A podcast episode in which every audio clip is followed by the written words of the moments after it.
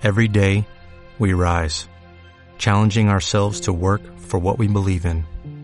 At U.S. Border Patrol, protecting our borders is more than a job, it's a calling. Agents answer the call, working together to keep our country and communities safe. If you are ready for a new mission, join U.S. Border Patrol and go beyond. Learn more at cbp.gov/careers. Bueno, este, realmente cuando, cuando hablamos acerca de, de venir a Cristo, ¿no? De conocer eh, aquel que, como ahí cantábamos, ¿no? Pues vivió y murió este, en la cruz por nosotros.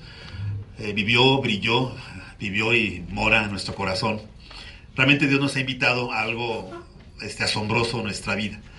O sea, cuando hablamos de, de Cristo, cuando hablamos de su palabra, o sea, no estamos hablando de una religión más, de una, pues ahí de líderes religiosos ahí famosos, ¿no? Este, importantes, eh, que tienen por ahí miles o a veces millones de seguidores, ¿no? Y la gente ahí, pues entrega ahí su corazón, sus afectos, ¿no? Hacia las personas, en lugar de apuntar hacia aquel que, pues, nos creó, ¿no? Y entregó su vida por nosotros. En lugar de apuntar hacia las enseñanzas de su palabra, pues ahí apuntan hacia sus, pues por ahí formas, ¿no? De, de, doctrina o este, ahí maneras, ¿no? De, de enseñanza. Eh, y realmente, cuando yo recuerdo el día que nací de nuevo, ¿no? Fue un día para mí excepcional, un día que tengo grabado en mi mente, en mi corazón, en el calendario de aquí dentro de mi, de mi ser, ¿no? El día exacto, ¿no? Este, eh, eh, la manera en que pues él tocó la puerta de mi vida, cómo este, fue quebrantando mi corazón, cómo fue llevándome ¿no? un paso a la vez, cada instante, ¿no? Durante ese tiempo de una hora, hora y cacho ahí estando en ese sitio, ¿no?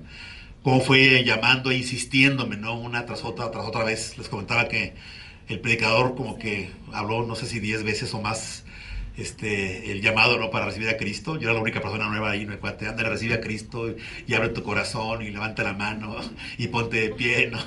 En serio, el cuate insistió, o sea, un montón. Yo no recuerdo, pero fue un montón de veces, ¿no? Finalmente mi corazón ahí se, se, se quebrantó, ¿no? Y bueno, le abrí mi vida a Cristo, ¿no? Y realmente, este, pues ahí viene una experiencia, ¿no? Una experiencia en cada persona que jamás hemos, hemos vivido desde ningún punto de vista y en ninguna circunstancia de la vida. Por ahí el día que te dijo la chava que se aceptaba, ¿no? El día que te compraron tu coche nuevo, el día que te recibiste, te dieron tu título, ¿no? El día que fuiste nombrado con mención honorífica, ¿no? O tu primer trabajo, tu, yo me acuerdo mi primer salario cuando yo hice una carrera comercial, ¿no? Mi primer salario, ¿no? Ah, andaba emocionadísimo, ¿no? Con mi primer salario. Este, no me duró más que creo que un, uno o dos días, ¿no? Y este... Entonces, este, pero hay cosas, ¿no? Que luego ahí son, van ahí, este, sorprendiendo, ¿no? Y ahí alentando, y ahí, este, conmoviendo, y ahí el corazón. Bueno, ninguna se compara, ¿no? A nacer de nuevo, nacer otra vez, a ser invitados, ¿no? A, un, a una nueva vida y a un nuevo proyecto de vida, el cual está contemplado realmente en la mente y en el corazón de Dios.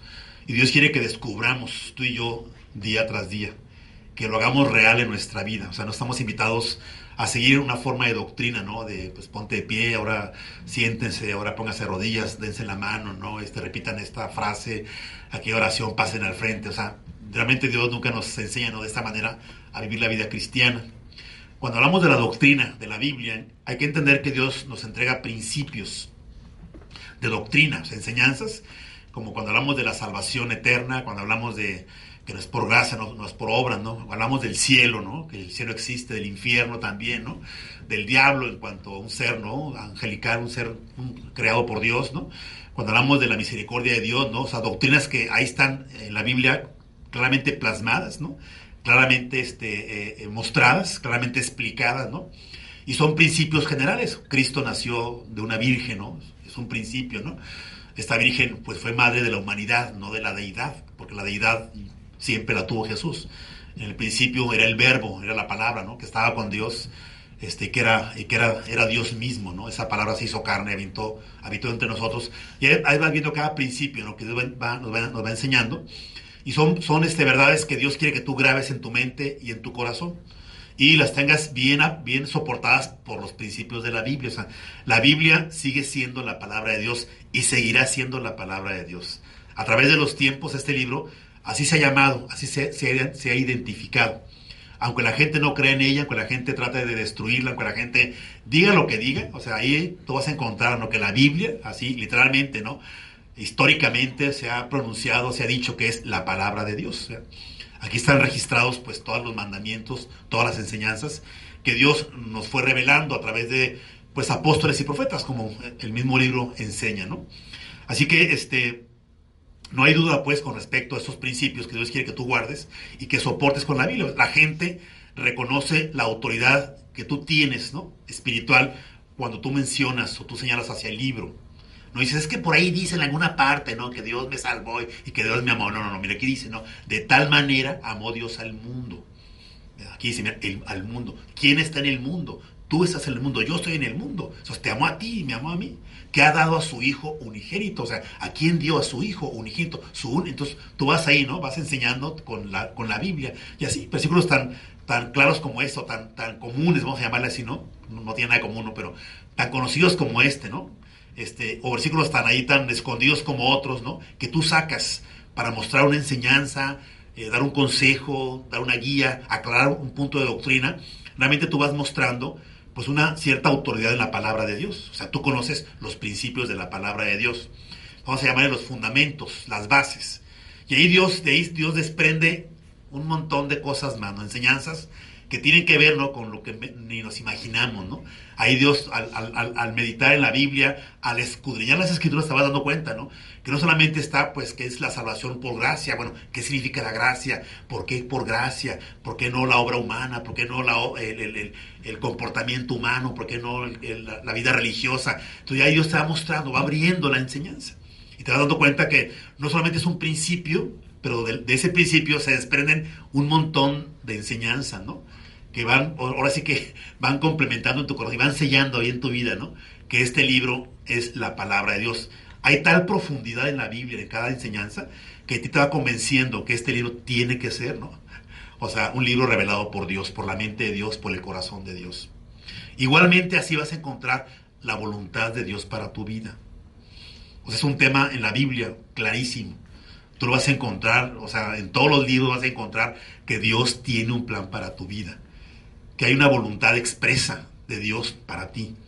Que Dios desde que te tuvo en su pensamiento, ahí diseñó el plan para ti, que abarca todas las cosas, cada instante de tu vida, o sea, todos los momentos, todas las circunstancias, ¿no? Todas las cosas que en tu vida han pasado y van a pasar ya fueron previstas, ya fueron contempladas ahí en el plano eterno, en la mente, en el corazón de Dios. Y Dios ahí diseñó una, dirección en la cual Él quiere colocarte, ¿no? Y es para cada uno de nosotros. Somos diferentes. Aunque haya principios que son generales, ¿no? Hay situaciones en las cuales son muy particulares. ¿eh? Dios te va a llevar a ti en una, en una, a un objetivo, ¿no? No con, vamos a ti de, una buena manera y con mañas, no, no, no. Va a ser siempre de una buena manera correcta. Pero a lo mejor a ti te va a llevar, no sé, por un camino diferente al que me va a llevar a mí. ¿eh? A lo mejor te va a te va a premiar para que, ay, qué padre. Y a mí me va a dar un reglazo, ¿no? Ahí digo, ay, qué padre Dios, me dolió, pero qué padre. Sí, o sea, en serio, no sabemos de qué forma, pero Dios va a llevarnos al mismo objetivo de diferentes maneras. Entonces, todas esas diferentes maneras tienen que ver con la voluntad de Dios particular para ti. O sea, hay una voluntad particular para ti en cada aspecto de tu vida cada anhelo, cada pensamiento, cada deseo, ¿no? Cada problema, cada conflicto, o sea, en tu trabajo, en tu escuela, este, con tu familia, con tus amistades, con tus vecinos, ¿no? Eh, lo que compras, lo que vendes, a dónde vas, a dónde a dónde sales, en todos los aspectos de tu vida, ahí Dios tiene contemplado, tiene diseñado lo que Él quiere para ti, lo que tú debes hacer, o sea, hacia la dirección en que tú debes de redirigir tu vida el pensamiento que, hay que cambiar, quitar el pensamiento tuyo y poner el pensamiento de Dios. Quitar ese deseo de la, de la carne, del corazón, de, de, tu misma ser, ¿no? Y poner el, deseo del corazón de Dios. Llegar, como dice el pasaje, ¿no? Con respecto a David, ¿no? Tener un corazón conforme al corazón de Dios. Y una mente, pues dice que tenemos la mente de Cristo, una mente que realmente se ponga de manifiesto, ¿no? Que no somos tú y yo los que estamos por ahí este, pensando, ¿no? o viviendo, sino que es realmente algo que pasó en ti y en mí, una vida diferente, una vida sobrenatural. Entonces, realmente la Biblia tiene que ver con esto. O sea, este, y Dios nos ha enseñado aquí lo que, lo que, lo que implica, ¿no? Este, cada aspecto de nuestra vida, para que podamos aprender a través de cada, de cada enseñanza, pues cómo, cómo vivir como solteros, como casados, como padres, ¿no? Como esposos, como hijos, ¿no? Como hermanos, como familia, como iglesia, ¿no? Y ahí tú vas a encontrar en la Biblia cada enseñanza que tiene que ver con cada aspecto de tu vida.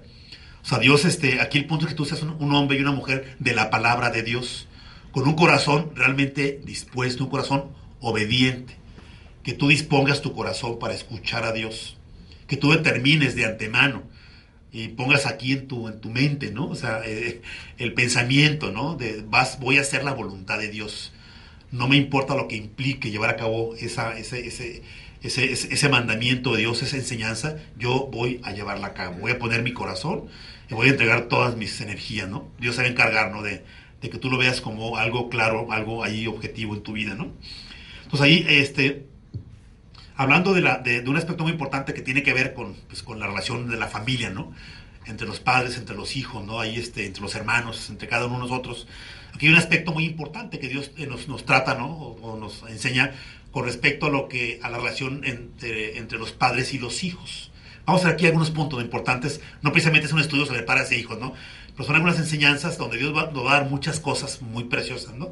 Pero siempre va a estar apuntando, ¿no? Hacia la importancia que es la relación que debe haber o existir ¿no? entre los papás y nuestros hijos, entre los hijos y sus padres. O sea, fue una, relación planeada por Dios, no fue algo accidental, ¿no? no es el resultado del casamiento, la relación ¿no? entre padres e hijos, no, está dentro del plan de Dios. Él planeó que te casaras, que tuvieras hijos, ¿no? Y que tus hijos te llamaran papá y tú les llamaras hijos.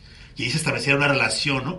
Que es realmente este, importantísima, ¿no? Y que Dios nos ha dejado aquí enseñanzas que son claves para poder realmente en aquel tiempo llegar con una buena cuenta delante de Dios. Digo, es lo más, hemos comentado que es lo más complejo de la vida, la paternidad, ¿no?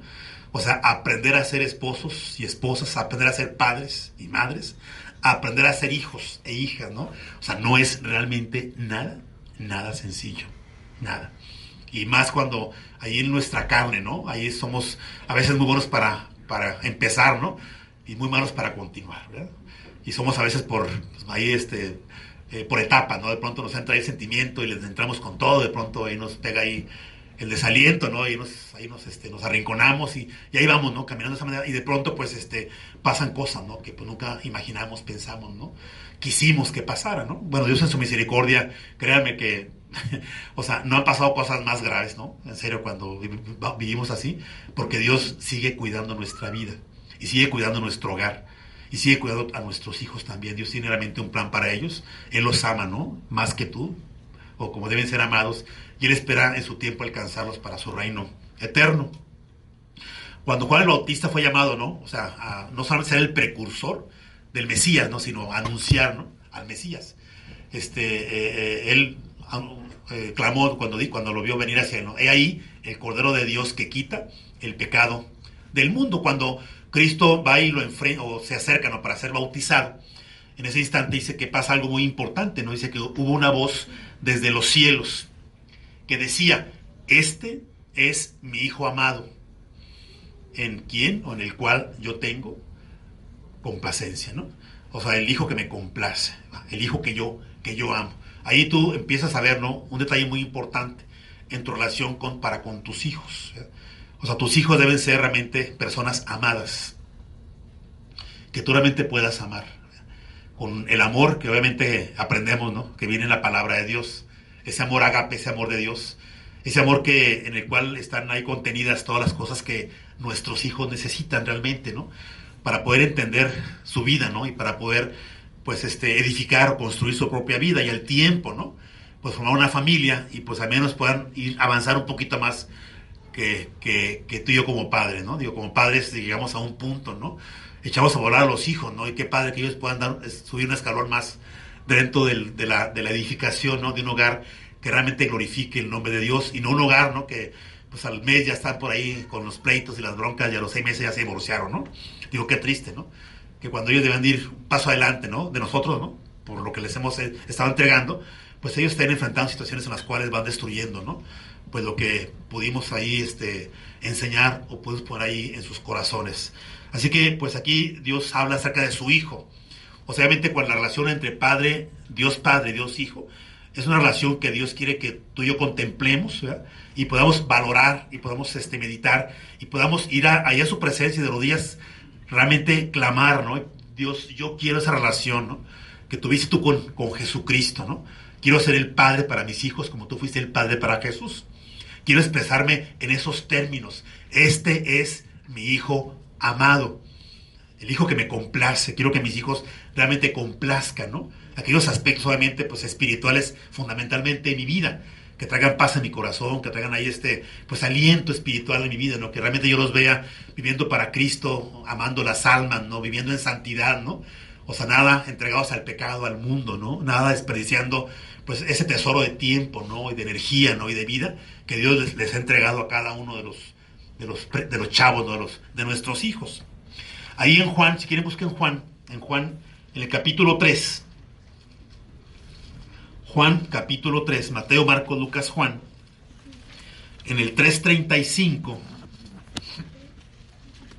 dice, el Padre ama al Hijo y todas las cosas ha entregado en su mano.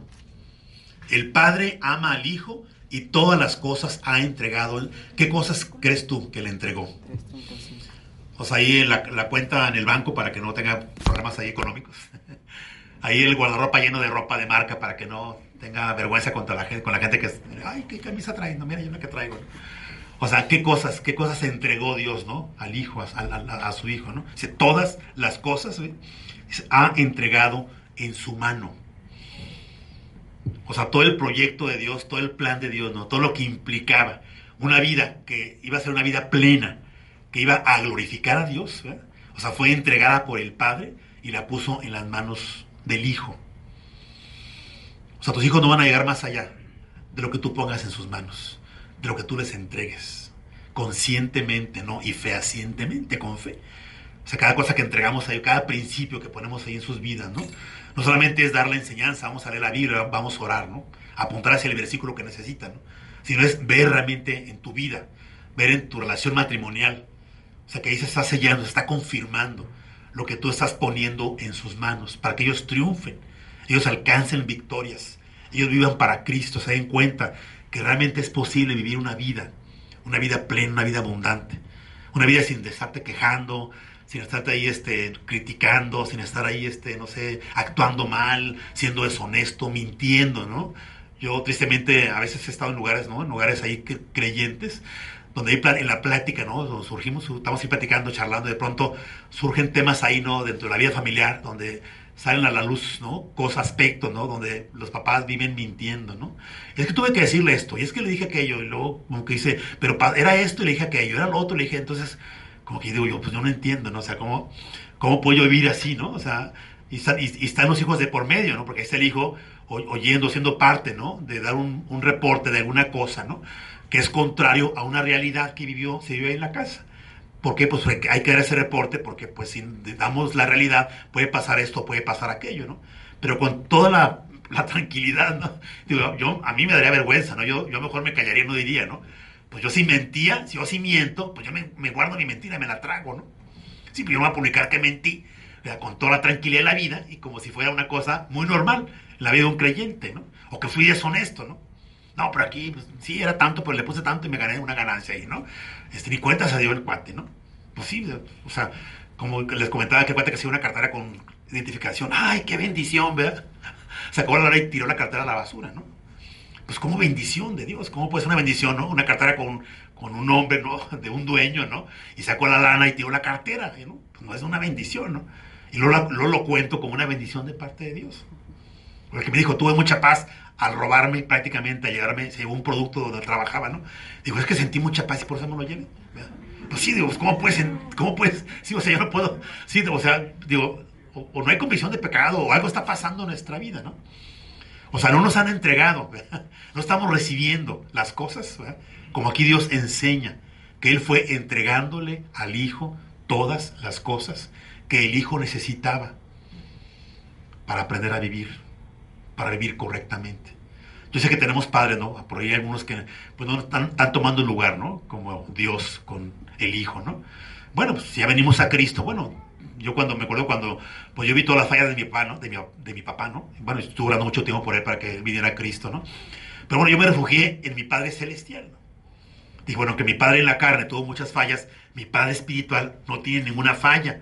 Entonces yo lo adopté como mi papá. Dije, de aquí adelante tú eres mi, papá y yo voy a seguir tu enseñanza, ¿no? Y cada cosa que me digas es lo que yo voy a hacer, ¿no? Mi papá me decía, deja ese mugrero que no sé qué. Bueno, pues yo no hacer caso a mi papá, yo sé que está mal en Yo voy a hacer lo que tu papá me diga, ¿no? Yo adopté un papá nuevo. Un padre que pues iba a poner en mis manos las cosas que realmente yo debería hacer. Las cosas correctas para mi vida. Y me di cuenta que realmente no me enseñó a vivir de una manera diferente. Y finalmente mi familia pues, se fueron dando cuenta, ¿no? Y muchas, me, es cierto, digo, en muchas familias cuando el hijo toma esa determinación de ir para Cristo, los padres vienen a reconocer que esas vidas fueron vidas realmente preciosas e importantes. Y acaban siendo el ejemplo para los demás hijos, ¿no? Que viven vidas miserables. Cuando en un tiempo ellos defendían las vidas de sus demás hijos sin Cristo, y por ahí señalaban, ¿no? Acusaban aquellas vidas en Jesús. Así que eh, eh, ahí mismo en, en Juan el 5.20 Dice, dice, porque el Padre ama al Hijo y le muestra todas las cosas que Él hace, y mayores obras que éstas le mostrará, de modo que vosotros os maravilléis. Nuevamente, el Padre ama al Hijo. En cada frase tú encuentras que el papá ama al Hijo. Entonces ahí tú examina, ¿no? Mide tu amor, checa ese amor de tu corazón, ¿verdad? No es un sentimiento, es una determinación de tu corazón, es una decisión de poder ver a tu hijo, ¿no? A la luz de todas las cosas que realmente van a ser de bendición para su vida. Las cuales Dios va a poder usar para construir una vida útil, una vida que sea un testimonio, que sea un ejemplo de una vida que vive o se entrega para Cristo, ¿no? Aparte aquí dice, dice, en este dice, todas las cosas, y le ha mostrado todas las cosas que él hace. O sea, podemos decirnos, a mi hijo podrá, podría yo mostrarle a mi hijo todas las cosas que yo hago. Papá, mamá. ¿Podremos todas todos los pensamientos que pasan por mi mente? Papá, mamá. ¿Podremos mostrar todas mis actitudes por ahí que están aquí eh, eh, internas en mi corazón? Poder soportar que mi hijo esté observando, ¿no? Digo, no sé cómo, qué cosas hagamos, ¿no? Pero aquí dijo el padre, yo todo lo que hago se lo enseño a mi hijo. ¿Cómo eres papá? En tu fidelidad, en tu amor, en tu obediencia, en tu santidad, como eres mamá también ahí, en tus actitudes, en tus maneras. Podríamos realmente ¿no? pasar la película las cosas que no ven, nuestros hijos, ¿no? y mostrárselas. Claro, yo sé que a veces queremos que vean lo que queremos que vean, ¿no? Ahí cuando les damos un regalo, cuando estamos acá y nos hacemos parte de una cosa, entonces ahí sí queremos que se den cuenta y que vean, ¿no? A veces hasta como que como ese pasaje, ¿no? ahí tocamos platillo, ¿no? Para que voltee la gente y se dé cuenta que estamos haciendo las cosas bien. Pero cuántas cosas hay, ¿no? Que realmente nos avergonzarían que nuestros hijos se dieran cuenta o vieran. Digo, no sé, papás cuando van ahí a la computadora, a veces por ahí hay cosas, ¿no? Sucias, ¿no? Que de pronto ahí pueden llamar la atención, ¿no? O incluso mamás también, ¿no? Digo, no sé cómo estamos viviendo nuestra vida, pero definitivamente tenemos que examinar, ¿no? Y tenemos si hay alguna cosa, ¿no? Tenemos que ir aprendiendo, ir desechando, ir sacando de nuestra vida, ¿no? Aquellas cosas que, pues, a final de cuentas, nosotros pensamos que no, no nuestros hijos no, no tienen idea de lo que estamos ahí este, permitiendo, pero nos vamos, nos vamos a sorprender que muchas cosas, ¿no? Pues ellos las conocen, ¿no? Y realmente han guardado la vergüenza en su corazón, ¿no? Para no señalar a un papá, ¿no? Que finalmente, pues ellos ahí respetan o ellos aman, ¿no? Pero vamos este, a, tener esta relación con nuestros hijos, ¿no? Como la, que tenía el Padre para, con, para con, Jesús. Por otro lado, Jesús, ¿no? Cuando hablaba acerca del Padre, dice en Juan 4, dice, mi comida es que haga la voluntad del que me envió y que acabe su obra. Sabemos ahí lo que el Padre, el Padre ama al Hijo, el Padre ama al Hijo, el Padre ama al Hijo, el Padre entrega las cosas al Hijo, el Padre enseña todo lo que hace al Hijo, ¿no? Ahora aquí vemos al Hijo, ¿no? Dice, dice este, mi comida es que haga la voluntad del que me envió y que yo termine su obra. Dice, porque no he descendido del cielo para hacer mi voluntad, sino la voluntad del Padre que, que me envió. En Juan 17 dice, Padre, yo te he glorificado en la tierra y he acabado la obra que me diste, que me diste que hiciese. Hay veces, ves este, ves por otro lado al hijo, ¿no? Un padre que ama al hijo y, que vive de esta manera tendrá como, como, como respuesta, ¿no? O esté ahí como, como fruto a un hijo, ¿no? que su único objetivo es vivir de acuerdo ¿no? a lo que el padre le ha enseñado. O sea, realmente este, poner, manifestar esa vida ¿no? que el padre pues este, le ha mostrado y que realmente en todos, en todos estos aspectos eh, se busca glorificar, glorificar a Dios. Ahora, esta es la relación que Dios espera que haya entre nosotros y Él, la que Él pone ahí, ¿no? Como del Dios el Padre para con Dios el Hijo. Y es también la relación que Él espera que haya entre tú y yo como padres para con nuestros hijos y de los hijos hacia los padres.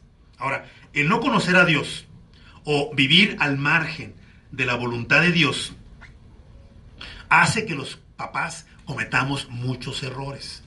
Digo, muchos de aquí fueron padres cuando no conocían a Cristo. Yo conocí, yo conocí padres ¿no? que fueron la mitad de, de su paternidad fueron papás sin Cristo.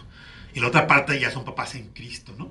algunos han dicho, pues lo que, lo que hemos estado haciendo, ¿no? Pues es, o que todo el tiempo que enseñamos, ¿no? O sea, cómo ser un papá eh, del mundano y de la carne, cómo ser ahora un papá realmente que vive para Cristo y que ama a Cristo, ¿no? Pero eh, los papás que conocen a Cristo, ¿no? Pues tenemos un doble compromiso con nuestros hijos, ¿no? O sea, una vida que realmente pueda este, poner de manifiesto, ¿no? Este, esa relación que Dios espera que exista entre ellos y nosotros, así como existe entre Dios el Padre y Dios el Hijo. Y como, como padres hemos cometido muchas fallas, ¿no? Aquí la, única garantía es que, bueno, pues eh, mantengamos una comunión con Cristo de tal manera que no eh, perdamos ninguna oportunidad para escuchar la voz de Dios. Y cuando leamos la Biblia, leamos siempre, ¿no? Eh, o estemos ahí alertas en relación con esos aspectos de lo que es el hogar o la familia que es fundamental dentro del proyecto de Dios. Acuérdate que Dios, o sea, aquí hay muchas doctrinas, ¿no? Que el arrebatamiento, que el infierno, que mil y un cosas, ¿no? Y aquí habla del amor de Dios que quiere alcanzar a la humanidad entera. Bueno, la única forma en la que Dios puede cumplir este, este proyecto es a través del el hogar, a través de la familia. O sea, no es a través de personas independientes unos de otros. No es a través de que quiere, ¿no? Y que, que, está dispuesto, ¿no? A través de Dios, Dios quiere formar hogares que sean testimonios en un mundo donde todos como comentamos, todas las instituciones divinas están siendo prácticamente destruidas. Y ahí dentro del hogar mostrar realmente lo que es, lo que es este, la individualidad, lo que es la vida matrimonial, lo que es la vida familiar y lo que es la vida nacional. Porque aún el nacionalismo se enseña dentro de lo que es la vida del hogar. Ahí enseñamos a nuestros hijos a ser patriotas o no, a interesarse por su nación o no. Si nunca oramos por, nuestro país, bueno, tus hijos nunca van a ser hijos ¿no? que amen a su, a su, nación, que cumplan con esa institución divina que es el nacionalismo. O sea, Dios también incluyó el nacionalismo como parte de una sociedad, ¿no? Que puede realmente vivir para Cristo. Así que la clave, pues somos tú y yo como, como familia o como hogar. Y te dice, como padres podemos cometer muchos errores. Así que principalmente no es un llamado para que tú y yo como papás podamos realmente apuntar ¿no? hacia los aspectos pues, de mayor importancia, ¿no? Ya, ya, aunque tus hijos ya hayan crecido, ¿no? hayan salido de casa, créeme que no has terminado tu tarea de, enseñarlos, de orar por ellos, de estar al pendiente de sus vidas, ¿no? de aconsejar o de reprender incluso cuando sea necesario que tú te, te plantes, ¿no? le digas, hijo, eso que estás haciendo no es correcto. Tú no puedes tratar así a tu mujer. Tenemos que hacer eso, ¿no? De una mujer, pues muy apenada, ¿no? Con, con, este, con, con este, se casó su hijo, ¿no? Y la chava era una chava esas fuera de serie, ¿no? Dice, salimos de viaje, ¿no? Bueno, iban a salir de viaje ellos. Yo nomás los acompañé, los llevé al aeropuerto, salimos al aeropuerto.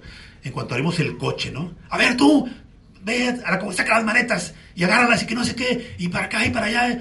Y la chava le decía al cuate, ¿no? Y el cuate, este, y entonces la mamá veía a su hijo, ¿no? Y pues nomás no, no decía, pues, pero haz cuenta que no, no le decía, oye, mi amor, este, eh, eh, baja la maleta, o mira, le decimos, no, no, no, y tú para acá y para allá, y la que se, y vete para que documentes, y no sé qué, y que esto y que lo otro. Pero dice la mamá, yo me quedé, dije, bueno, si eso es aquí delante de mí, ¿no? Y aquí esperarnos del día y delante de la gente, yo no sé qué clase de vida tenga mi hijo ahí en su casa. Y ahora, hay muchos matrimonios que viven así. Claro, a veces hay, hay maridos que son bien, o sea, intemperantes, ¿no? Y traen a la pobre chava ahí, ¿no? Ahí, este, con la pata, digo, con el pie la trata, ¿no? O sea, vas a encontrar de todo tipo de, situaciones, ¿no? El punto es como, como padres cuando nos damos cuenta, porque, digo, no podemos ignorar, ¿no? Que no nos, que no nos damos cuenta, ¿no? Claro, si es tu hija la que vive así, pues no. Es que mi hijita, pues siempre fue, fue, muy dominante, ¿no? Es que ella no puede, pues ¿cómo que vas a, siempre fue, pues no, no, no puede ser dominante, ¿no? Ya no, ¿verdad? si aquí en tu casa fue, ya no, ya no más, ¿verdad? Oye, hijita, pues aquí o te, o te plantas, ¿no? Y es lo correcto, a ver cómo te va a ir, ¿no? Pues Dios te va, te va a disciplinar. En mi casa, bueno, así lo que querías, pero aquí, ¿no? Ya con tu marido, él en la cabeza. Mamá, pues lo que tú hiciste estoy haciendo nada más. Pues es lo que te va a decir la chava, ¿no? sí, la verdad es que, en serio, cometemos tantas fallas como padres, ¿no? Que estamos dando pues, imágenes, ideas, planteamientos, ¿no? O sea, señales totalmente contrarias a nuestros hijos. Y tenemos que entender que hay que corregir, hay que arreglar, hay que tomar nuestro lugar. Si yo tomo mi lugar, ¿no? Asignado por Dios, o sea, no solamente hay esperanza para ti, hay esperanza para tu matrimonio, para tu hogar, ¿no? Para la iglesia y hay esperanza para la humanidad. O sea, no nos pasemos, ¿no? De inteligentes, no nos pasemos de listos, ¿no? O sea, no querramos ocupar un sitio que no fue asignado por Dios ni para ti ni para mí. O sea, ahí está el sitio que Dios nos asignó. Nos ocupamos ese lugar con toda la disposición del corazón, con todo el anhelo de obedecer a Dios, ¿no? O sea, hacemos esto porque queremos obedecer a Dios. Es el punto principal, queremos hacer la voluntad de Dios. Vamos a un pasaje en 1 Samuel que nos habla de aquel momento en el que Dios envía a Samuel a ungir. Primera Samuel en el capítulo 16. A ungir al rey David. Ustedes han de acordar ese pasaje, ¿no? Primera Samuel en el capítulo 16. Vamos a recordar esta parte, ¿no? Que es importante. 16 del versículo 5 en adelante. Dice, él respondió, sí, vengo a ofrecer sacrificio a Jehová, santificaos y venid conmigo al sacrificio. Y santificando él a Isaí y a sus hijos, los llamó al sacrificio. Y aconteció que cuando ellos vinieron, él vio a, a, a Eliab y dijo, de cierto, delante de Jehová está su ungido. Aquí por principio, aún este líder espiritual, para que tampoco confíen en los líderes espirituales, ¿no? Así el 100 por uno, ¿no? Digo, también podemos equivocarnos, no, hay personas, ¿no? Que sean infalibles, ¿no? Aquí Dios manda a Samuel, ¿sabes que Samuel ve y escoge, ¿no? De los hijos de Isaí a uno de ellos para que lo vaya a ungir como rey de Israel. Entonces, el, punto de cuatro era estar ahí viendo a los hijos, ¿no? Y esperar que Dios te tocara la campana. No era decir, ah, este este cuate es bien inteligente, ¿no? Y este cuate, no, pues este cuate es bien deportista. No, este cuate está súper guapo. Y este cuate, digo, tú y, tú yo haríamos eso, Para elegir al candidato perfecto, a la candidata perfecta, sus cualidades, ¿no? Entonces aquí este, eh, eh, mandan traer a los hijos, ¿no? Se hace sacrificio, pasan los hijos, ¿no? Pasa por ahí, no sé si el mayor, posiblemente el Eliab, ¿no? Un tipo posiblemente, ¿no? O sea, de buen ver en todos los aspectos, ¿no? Y lo ve Samuel y dice, pues estoy delante del ungido de Jehová. Y Dios le habla el corazón. Y le dice, Samuel, ¿verdad? Dice, y Jehová respondió a Samuel, no mires a su parecer ni a lo grande de su estatura, porque yo lo desecho. Porque Jehová no mira lo que mira el hombre, pues el hombre mira lo que está delante de sus ojos, pero Jehová mira el corazón. Ahora nomás imagínate, Samuel, ¿no? Cuando ve a Eliab, Digo, ahí su corazón se le derritió, no, no, este cuate. No, digo, se le llenó el ojo a este cuate, ¿no? Digo, estaba viendo, ¿no? Un tipazo para ser rey, ¿no? Ahora, si este cuate así se comportó al ver a Eliab, ¿cómo crees que vivía? ¿Cómo se llama el papá? Isaí. Cuando veía a Eliab, ¿no? Si a, si a Samuel, ¿no? Se le quedaba la baba con, con el hijo de, de, Isaí, bueno, o sea, Isaí, el papá, ¿no? No, pues mi hijito siempre cuando iba al... No, y conocían a Eliab. Este cuate, no, hombre, se la sabe todas, todas, ¿no? Y es mejor que todos, y ta, ta, ta, ta, ta, ta. ¿Y qué le dijo Dios? ¿Sabes qué? Pues es que no tienes que ver la apariencia. No mires al parecer. No mires a la estatura. Dice, yo lo desecho. Y a veces, en serio, tratamos a nuestros hijos, tratamos a la gente en relación, ¿verdad? O en base a esto que aquí Dios nos está mostrando. Y por la apariencia, ¿no? Por lo que aparentan, por lo que son, por lo que tienen, ¿no? Por lo que dice, entonces ahí tratamos y a los otros simplemente vamos ahí haciéndolos a un lado. Dios ve el corazón. O sea, aprendamos a ver el corazón de nuestros hijos. ¿Para qué? para que veamos realmente si este cuate, pues digo, yo imagino que un cuate que lo tratas como Caín, ¿no? El cuate creció en tanto en su orgullo cuando fue señalado como el ungido por su mamá. No, mijito, pues es el ungido de Dios. Es el salvador del mundo. Fue lo que ella dijo cuando dijo, hemos adquirido un varón. De parte de Dios. O sea, nació el ungido, nació el salvador. Así que, pues, Caíncito, pues fue un cuate, ¿no? O sea, lleno del orgullo, como, como tú no te imaginas. Entonces, vea el corazón y entonces baja el orgullo a tu hijo. Y ponlo en su sitio, ponlo en su lugar. O sea, mételo en orden, ¿no? Y dile, sabes que hijito, te quiero mucho, ¿no? Sé que eres muy guapo, pero no te quedas tanto, o sea, pues no eres tampoco, ¿verdad? O sea, aparte la belleza se barra, yo sé que eres muy fuerte, ¿no? Pero hay gente más fuerte que tú, ¿no? Aparte Dios, sí, o sea, tenemos que hablar, ¿no? Ver el corazón y hablar conforme a la realidad, ¿no? De cada uno de nuestros hijos. O sea, no hagamos ídolos a nuestros hijos. Realmente veamos como personas, ¿no? Eternas, que un día van a, van a dar cuentas a Dios. Si no son salvos, en serio, preocúpate más que por su grandeza y belleza e inteligencia y preocúpate por su salvación. Y no des tregua ¿no? a la salvación y ponte a orar hasta que el chavo o la chava sean salvos, más que otra cosa. No te importa si gana dinero y si, es, si prosperó mucho, ¿no? si ya lleva tres carreras, ¿no? Y digo, hay papás que no, ya, va, ya lleva segunda carrera, lleva la tercera carrera, como si fuera la maravilla, ¿no? Llevar otra carrera más en la vida del hijo, ¿no? Entonces miremos hacia el corazón, dice más adelante, y Jehová, perdón, el 8. Entonces llamó Isaí a Abinadab y lo hizo pasar delante de Samuel, el cual dijo, tampoco a este ha escogido Jehová. Hizo luego pasar a Isaí a Sama, y él dijo, tampoco a este ha elegido Jehová. E hizo pasar Isaí siete hijos suyos delante de Samuel, pero Samuel dijo a Isaí, Jehová no ha elegido a estos. Oye Isaí, ¿ya se te acabaron los hijos? o sea, ya no hay más hijos, ¿verdad? O sea, fíjense el cuate llamó a los hijos que él pensó que podían ser llamados a ser reyes de Israel. Le faltó uno, el cual nunca pensó, nunca se imaginó, ni siquiera se le ocurrió. Ni por aquí le pasó, oye, pues oye, bueno, déjame nomás, es mi hijo, ¿no? Pues también déjame mando ahí, ¿no? Yo sé que no tiene ninguna oportunidad este cuate. Sí, pues, o sea, desde un principio lo descalificó. No tanto lo descalificó, ni siquiera lo mandó a presentar. O sea, ¿qué lo mando? Va a tronar el cuate, ¿a qué lo mando? no, más imagínate, ¿no? O sea, ¿hasta qué punto este papá veía a este hijo, ¿no? Que ya lo había tronado antes de ir a presentar. Hijito, ¿qué vas? A dar vergüenzas, mejor que quédate. no, pues es tu hijo, el cuate estudió, pues no importa que truene, mándalo. Aliéntalo, ¿no? Tronaste, vamos, esperamos la siguiente oportunidad, no no te apures, hijo, ¿no? Y mi tiempo era N en, la universidad, N oportunidades. Así yo, la 7, nada, no importa, la 8, no, no importa. Me aventaba, claro, yo porque no iba a presentar, ¿no? Iba de borracho y iba a la escuela y de pronto ya estaba en N oportunidad, ¿no? Pues yo sabía que siempre había una nueva oportunidad para presentar. Pero aquí, este papá literalmente descalificó así abiertamente al hijo. Dice el versículo el, 11. Entonces dijo Samuel a Isaí, ¿estos son todos tus hijos? Él respondió, queda aún el menor, que apacienta las ovejas. Y dijo Samuel a Isaí, envía por él, porque no nos sentaremos a la mesa hasta que él venga aquí. Envió pues por él y le hizo entrar, y este, y él era rubio, hermoso de ojos y de buen parecer. Entonces Jehová dijo, levántate y úngelo, porque este es.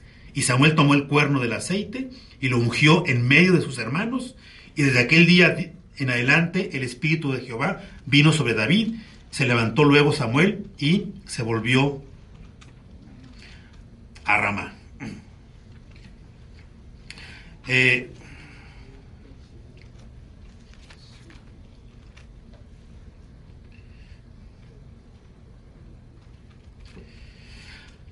Vimos aquí, o sea, David, cómo fue este, o sea, en un sentido ahí menos, menos menospreciado, fue el elegido por rey, ¿no? Él entra al rol, ¿no? De la voluntad de Dios, del plan de Dios, ¿verdad? Y este, bueno, pues llega el tiempo en el cuate se casa, ¿no? Y pues por ahí también, como todo papá, ¿no? Pues que cometemos errores, ¿no? Bueno, pues él prácticamente este, eh, también, ¿no? Es un papá que cometió errores. David no fue mejor que su papá. Eh, eh, sabemos por lo que dice la Biblia, ¿no? que el cuate, porque bueno, uno de sus hijos fue muy condescendiente, ¿no se acuerdan con cuál? Con Absalón, un cuate que, que prácticamente salió en parecido a David, dice que era hermoso, rubio, de buen parecer, bueno, Absalón, dice que era un tipazo, pero un tipazo, ¿no? Ese cuate ahora sí que sería Mr. Mr. ahí, Mr. Adonis, ¿no? Mr. no sé qué, ¿no? Dice que el cuate, en serio, era un, un chavo así, entonces David, el cuate se convirtió en un ídolo de su hijo, lo hizo un ídolo a su hijo, ¿no? En serio, a veces la belleza, tú ves a un hijo perfecto, no se cuenta en todo, ¿no? Claro, nada femenino, todo masculino, sin todo, pero bien plantado el cuate, ¿no? O sea, bien. Sí, pues hay niños, hay hijos que luego los ponen como mujeres, ¿no? Entonces ahí este. No, no, este chavo estaba, hace cuenta que era un tipazo, ¿no? Entonces David, pues prácticamente, ¿no? Pues le ganó su corazón y entonces apuntó hacia, ese, hacia ese hijo, ¿no? Finalmente vemos como este hijo, pues realmente lo que hacemos cuando pensamos que estamos haciendo lo correcto, ¿no? Este hijo fue el que se revela contra el papá y prácticamente lo busca para matarlo, ¿no? Y quitarle el reino. Pero este, algo importante de David, realmente David amaba a sus hijos. Y era un cuate que, o, que dice, que dice que él tenía un corazón conforme al corazón de Dios. Y era un cuate que realmente tomaba tiempo orando por sus hijos. Vamos a un pasaje que viene en Primera de Crónicas, en el capítulo 29. Primera de Crónicas 29.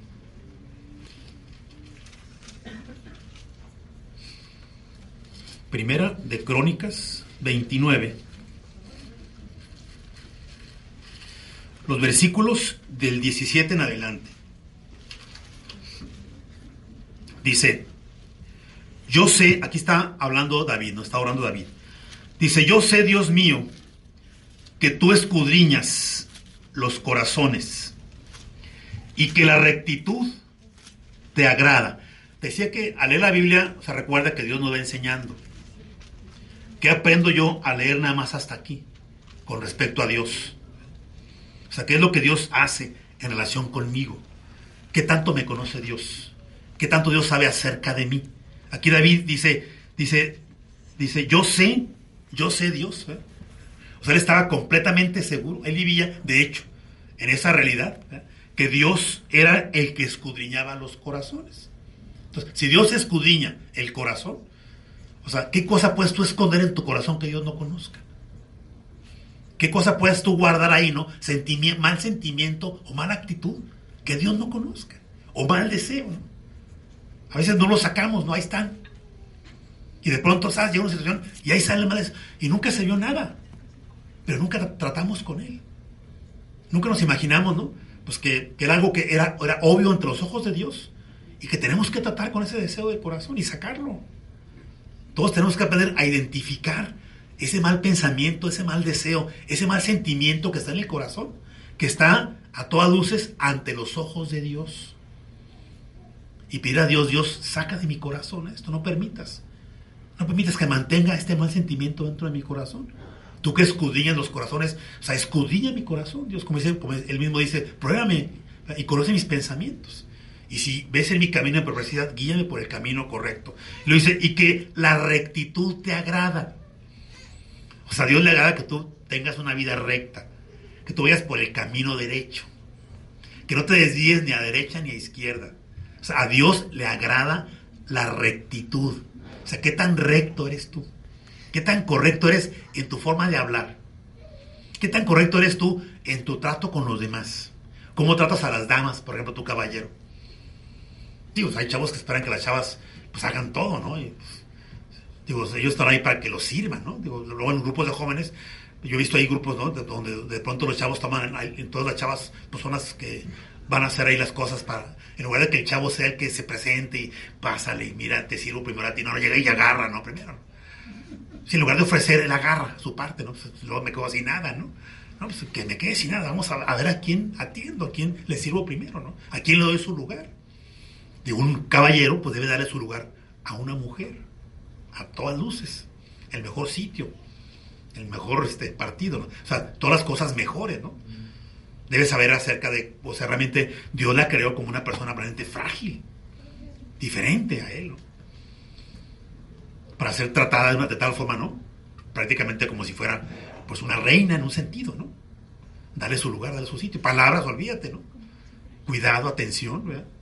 Aún en la amistad debemos de caracterizarnos por eso. En la amistad no hay nada mejor que una amistad limpia, ¿no? con la actitud correcta, con palabras limpias, no sanas, ¿no? Con un buen trato a la persona, ¿no? A veces pensamos que la amistad es un tiempo en el cual podemos decir hasta, yo veo afuera hasta maldiciones, ¿no? Y ven a los chavos tratando de maldiciones a las, a las chavas y la chava respondiendo de la misma manera. ¿no? Tú más imagínate, ¿no? O sea, ¿hasta dónde vamos a llegar? Dice que a Dios le agrada la rectitud. Y lo dice David, dice, por eso yo, con rectitud de mi corazón, voluntariamente te he ofrecido todo esto. O sea, o sea tú hazlo de corazón y hazlo voluntario. Todo, todo, lo que hagas para Dios, hazlo de corazón y hazlo voluntario. Dice, dice, y ahora he visto con alegría que tu pueblo reunido aquí han dado para ti espontáneamente. O sea, lo que tú haces, lo demás también lo van a hacer. Te van a seguir. Lo haces de corazón, lo haces espontáneamente, ¿no? Lo haces con corazón recto, lo haces por amor a Dios.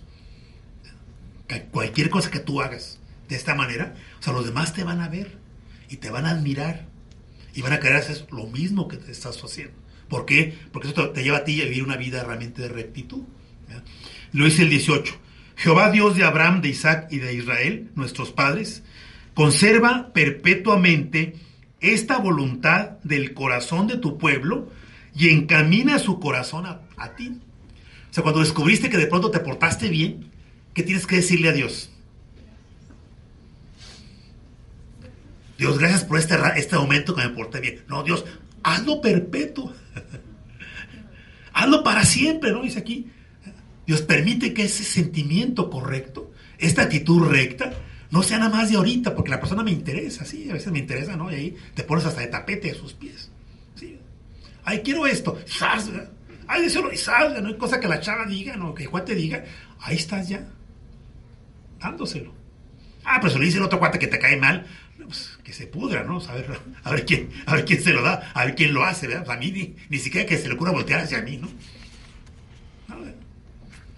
Esto que, que, que, Dios, esto que encontré en mi corazón, que lo hice de corazón, por amor voluntariamente. Dios, quiero que lo hagas permanente para siempre. Y lo parte también dice, dice, dice, este, y encamina su corazón a ti. O sea, David le está pidiendo, ¿sabes que Dios? El corazón de este pueblo que vino a entregarse, a dar espontáneamente, ¿no? A rendirte su corazón y su amor, quiero que tú encamines sus corazones hacia ti, de aquí para siempre necesitamos entender esto y necesitamos continuamente buscar a Dios y, e invitarnos a hacer esto en, nuestro corazón. Y pedirle a Dios que lo haga con la gente que amamos. Ahora dice el 19. Asimismo, le dice Dios, le dice David, da a mi hijo Salomón corazón perfecto para que guarde tus mandamientos, tus testimonios y tus estatutos, y para que haga todas las cosas y te edifique la casa para la cual yo he hecho preparativos. Qué impresionante, ¿no? Dale mi hijo un buen trabajo donde gane mucha lana. Dale que, que ya tenga una casa donde pueda vivir, ¿no? Y dale que, no sé, que tenga una super boda, ¿no? Y dale que tenga esto, ¿sí? Y le pedimos a Dios que todas las cosas ahí, materiales desfilen delante de ellos, ¿no? Y se estacionen ahí junto a ellos y nunca los abandonen. Aquí David no le pidió nada de esto. Estaba orando por su hijo, ¿no? ¿Y qué fue lo que le dijo? Dale a mi, a mi hijo Salomón un corazón perfecto. ¿Te has fijado cómo es el corazón de tus hijos? ¿Qué hacen? ¿Cómo piensan? ¿Cómo hablan? ¿Cómo actúan? ¿Cómo reaccionan? ¿Qué tan perfectos es su corazón? Bueno, si ya te diste cuenta, tienes muchos motivos para orar, para que Dios les dé un corazón perfecto. ¿No te obedecen? ¿Se van con los incrédulos? ¿Se emborrachan algunos? ¿Fuman? ¿Maldicen? Pues nada más tú puedes saberlo, ¿no? Yo. A veces uno oye de reporte, oye, fíjate que fulano, fíjate que me engano, ¿no? Bueno, pues tienes ahí razón para irte a las rodillas y ponerte a clamar al cielo, ¿no? Pero ahí en casa, pues somos los que estamos ahí, digo, en la noticia del día, ¿no? Digo, ahí, ahí son días, yo las hago cada... Mi mujer prende todos los días la noticia, yo las hago cada mes o cada dos meses. Mamá, yo, ella lo que ella me dice, es lo que yo escucho de la noticia. Si no, yo no escucho noticias. ¿no? Pero ahí en casa es la noticia diaria. Entonces, ¿qué estás orando a Dios para con tu hijo, para con tu hija? Que le dé un corazón. Dice, para que, para que guarde tus mandamientos, tus testimonios y tus estatutos. O sea, cada, aquí obviamente habla de toda la Biblia, ¿no? Pero cada término implica de una acción que Dios lleva a cabo en la vida de la persona. Dice, alumbran el corazón, eh, ¿cómo dice este? Alumbran los ojos, permanecen para siempre, en fin, ¿no? O sea, aquí literalmente le está diciendo Dios, permite que mi hijo con mi hija tengan un corazón entregado completamente a tu voluntad. Y lo dice, dice, y para que haga todas las cosas. O sea, que tenga un corazón perfecto, para que con ese corazón perfecto haga todas las cosas que él tiene que hacer. ante esta oración, que sale de un corazón que busca realmente a Dios y que está interesado por su hijo, bueno, ¿cuál crees tú que fue la respuesta de Dios? La encuentras ahí en el siguiente libro, en el capítulo 1, y a partir del versículo 1 del 6 al 10. Segunda de Crónicas 1 del 6 al 10. Dice, Subió pues Salomón allá delante de Jehová, al altar de bronce, que estaba en el tabernáculo de reunión, y ofreció sobre él, sobre él mil holocaustos. Y aquella noche apareció Dios a Salomón y le dijo, pídeme lo que quieras que yo te dé. O sea, Dios viene a aprobar a Salomón. Le dice, ¿sabes qué, Salomón? Tu papá, hombre, cuate, me puso un gorrazo, ¿no? que te diera un corazón perfecto, que te, que te diera por mis mandamientos y que ta, ta, ta, ta, ta, ta, ta, Y yo he estado, te he estado rodeando de todas las cosas, ¿no? Que te pueden a ti mostrar lo que debes hacer. Y sabes perfectamente bien, ¿no? ¿Cuál era el deseo de tu papá, de su corazón?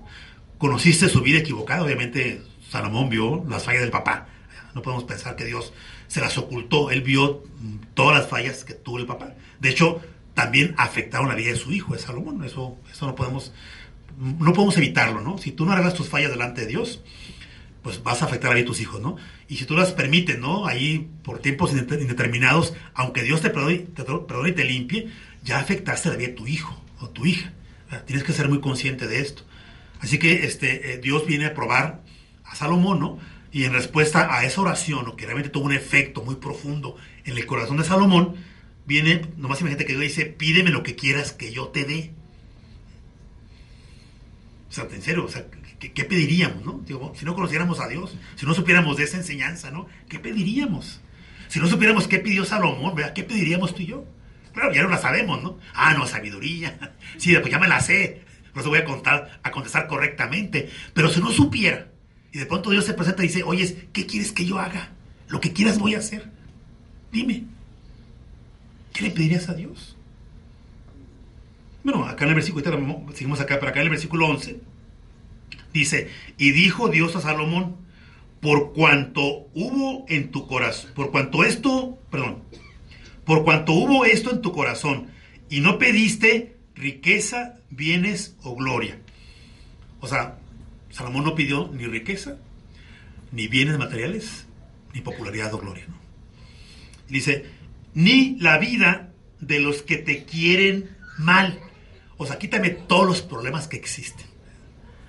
Digo, todos tenemos broncas, ¿no? Entonces, digo, si me hubiera ocurrido, ¿sabes? De ellos, quítame al vecino de enfrente. y quítame al de acá también. Sí, pues digo, por ahí no las cosas que se me complican más, ¿no? O que me hacen la vida, que me complican la vida, pues yo le pediría a Dios que las quitara, ¿no? Y le dice Dios a Salomón, por cuando tú no pediste, ¿no? Que, te quitara todos los problemas de la vida, ¿no? Y te pusiera ahí una vida llena de, pues, de puro amor, amor y paz, ¿no? Y luego aparte le dice, ni pediste muchos días, ¿no? O una larga vida con la salud perfecta. ¿Sí? ¿Cómo quisiéramos no enfermarnos, ¿verdad? De pronto estamos ahí viviendo en calentura, con la panza retorcida, ¿no? Y con esto y con lo otro, ¿no? De pronto, en serio, ¿no? ¿Cómo quisiéramos no enfermarnos, ¿no? Bien pudiéramos pedir a Dios si estamos por ahí con un cáncer, con un problema fuerte, Dios, Dios, pues quítame este cáncer, ¿no? Dios, quítame ese, dolor que ya no aguanto, ya tengo toda la vida con eso, quiero que... Pablo, Señor, Señor, quítame esta bronca, ¿no? Este, en tres ocasiones he orado para que Dios me quite este, este, este. Y Dios, pues no, no, ya me contestó y me dijo que no, no me lo va a quitar. Entonces, si hubiéramos, este, si eso hubiera sido la pregunta de Dios, ¿cuál hubiera sido nuestra respuesta? ¿Qué le hemos pedido? Bueno, Dios le dice a Salomón, tú no pediste ninguna de estas cosas. Y lo dice acá el 8. Salomón le dijo a Dios, tú has tenido con Dios mi Padre gran misericordia o sea, la respuesta de Salomón fue en primer lugar voltear hacia atrás y contemplar lo que Dios había hecho en el pasado. Es un buen punto, o sea.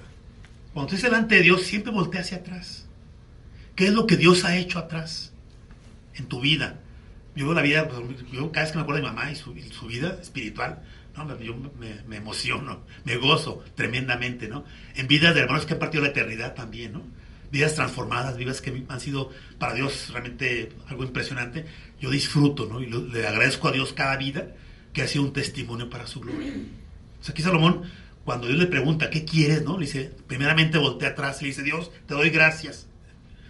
Yo sé que has sido un Dios misericordioso con David, mi padre. Y lo dice, y a mí me has puesto por rey en lugar suyo. O sea, él voltea ahora al presente. Lo que tenemos, donde estamos. O sea, ¿dónde estás? La pregunta es, ¿cómo estás? Yo sé dónde estás, ¿no? Yo sé que está Lalo casado con, con, este, con Leti, yo sé que está Silvia ¿no? Pues con, su, hija acá, yo sé que está Juanjo con Diana y con Pato, yo sé que está Richie con Bárbara y su, próximo bebé. Digo, sabemos, sabemos ahí este, dónde estamos. La pregunta es, ¿cómo estamos? ¿Cómo nos encontramos? ¿Cómo se encuentra tu corazón? o sea, ¿cómo estás realmente ante los ojos de Dios, no? ¿Cómo estás ante los ojos de los demás? ¿Cómo estás ante tus propios ojos? Digo, que ahí estamos, es, evidente. La pregunta es cómo está. Entonces él voltea hacia el presente. Y ahí le dice Dios, tú me has puesto aquí por rey en lugar suyo. O sea, reconoce, ¿no? Que el sitio que él ocupa es un lugar donde Dios lo ha colocado. O sea, Dios te colocó ahí con un propósito. Eres el esposo de él, la esposa de él, el hijo, el papá de él, con un propósito. Estudias tal o cual cosa, ¿no? Trabajas en tal o cual sitio. Es con un propósito. Es más por, por accidente, por, ahí se va. O sea, estás ahí con un propósito. Y luego dice, dice, confírmese pues ahora, oh Jehová, Dios tu palabra, dada a David, mi padre. Ahora él eh, voltea hacia, hacia el futuro. Entonces, todas tus promesas que diste mi padre, ¿no? Que ahora me estás confirmando a mí, ¿no? Quiero verlas hacia adelante. Dice, porque tú me has puesto por rey sobre un pueblo numeroso como el polvo de la tierra. Dame ahora sabiduría y ciencia para presentarme delante de este pueblo, porque ¿quién podrá gobernar a este pueblo tan grande? O sea, él ve hacia el futuro. Entonces, a cada momento cuando vas delante de Dios, o sea, aprende ahí a mirar hacia atrás, mirar hacia el presente, ¿no? Y mirar hacia el futuro. ¿Dónde vas a estar en unos cuantos años? ¿Cómo te vas a encontrar en unos cuantos años? ¿Cómo va a estar tu vida espiritual delante de Dios? Cuánto fruto ¿no? habrás ya acumulado allá en el reino eterno, cuántas almas ya habrás ganado, ¿no? cuánto más conocerás de la palabra de Dios, cuántos discípulos vas a tener, ¿no? cuántas enseñanzas más vas a estar por ahí este, atesorando ahí en tu corazón a través de tu discipulado. Nos estamos viendo hacia adelante, o sea, cómo va a estar el trabajo en Monclova, vamos a ir, hay que estar viendo hoy de aquí adelante cómo a estar en un año, ¿no?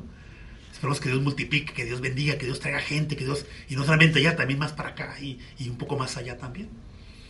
Saber que el Dios, este Dios, ¿no? Que, hemos conocido, el Dios que empezó impactando el corazón cuando lo conocimos, es el Dios que sigue impactando nuestra vida a través del caminar día. No sé qué hora son. ¿Quieres? Bueno, este, vamos a, a dejarle aquí, vamos a orar, sí, vamos a a pedir a Dios este, pues su, bendición, ¿no? Y sobre todo este, su cuidado. Y pues que Él siga trabajando en el corazón, ¿no? Y que podamos este, tener un corazón. Digo, después de Salomón viene su hijo Roboam, ¿no? Que por ahí un versículo que, que, este, que, es ahí que, que, llama la atención es cuando dice que, que Roboam pues este, no dispuso su corazón, ¿no? Para, para, para buscar a Dios, ¿no? Y de pronto pues vino una tragedia, ¿no? Ahí en su, en su chamba, ¿no? En su vida, en su nación, en todas las cosas, ¿no? Y ahí la clave puede estar siempre en que dispongamos el corazón para que Dios pueda trabajar libremente en nuestra vida, ¿no? Entonces vamos a, vamos a orar, ¿sí? Padre Celestial, muchas gracias porque nos permites compartir este tiempo en torno a tu palabra y a tu presencia aquí entre nosotros. Como quisiéramos, Dios, entender cada enseñanza de tu palabra y darnos cuenta que tiene que ver con nosotros. Hablamos de David, hablamos de Samuel, hablamos de Salomón, Podemos hablar de cada personaje en la Biblia y de cada evento de la cual fueron parte cada uno de ellos. Y olvidar que todo esto tiene que ver con nosotros, con cada uno de nosotros. Que tú estás tratando con nuestra vida, estás tratando con nuestro matrimonio, con nuestro hogar, con nosotros en relación con tu iglesia, en relación con nuestro, nuestra comunión contigo y nuestro servicio a Cristo. Guíanos Dios a ver cada enseñanza a la luz de pues tu voluntad para nuestra vida y que podamos apropiar en nuestro corazón cada verdad que tú aquí nos revelas. Que entendamos que esto es para nosotros y para nuestros hijos. Y seamos fieles y seamos determinados no solamente a tener esa experiencia de vida con tu palabra, sino a luchar contra viento y marea para llevarla al corazón de nuestros hijos. Y a esa temprana edad ellos puedan asimilar y puedan ellos ser convencidos de Cristo, de su amor, de su salvación. Y ya hechos adultos, que ellos puedan caminar de tu mano. Que no dejemos de orar como padres, porque en cualquier tiempo de su, de su vida ellos necesitan de nuestras oraciones. Así que permítenos entender, Dios, que no hemos terminado nuestro trabajo, que la lucha puede estar más fuerte que nunca, porque sus almas están en juego y su servicio a Cristo también. Así que guíanos, Dios, a doblar las rodillas, a inclinar nuestro rostro delante de ti y a mantener las súplicas día tras día para que tú puedas cumplir tu propósito en sus vidas. Guarda tu iglesia, Dios, sosténla en tu mano. Obra en nuestro país, Dios. Obra en los gobernantes, en la gente que está en autoridad. Permítenos, Dios, pues a través de la entrega, a través de la obediencia, poder afectar a nuestro país, nuestra ciudad, cada sitio en el cual nos movemos, que podamos ver cómo tu gracia nos sigue y cómo tu poder se manifiesta. Ábrenos puertas, Dios, esas puertas que cuando tú las abres, nadie las puede cerrar. Y danos un, corazón contito y humillado. Danos un corazón dispuesto. Danos un corazón conforme a tu corazón. Y Padre, pues gracias por esa oportunidad de poder estar contigo, de servirte y de andar en tus caminos. Guarda esta iglesia, Dios, sosténla en tus manos. También suple cada necesidad. Vela por cada enfermo también, Señor. Y guárdanos, guárdanos en este proyecto de las conferencias para tu iglesia, que sean realmente de provecho y de gran bendición para cada uno de nosotros. Te pedimos todo esto en el nombre de Jesucristo. Amén, Señor.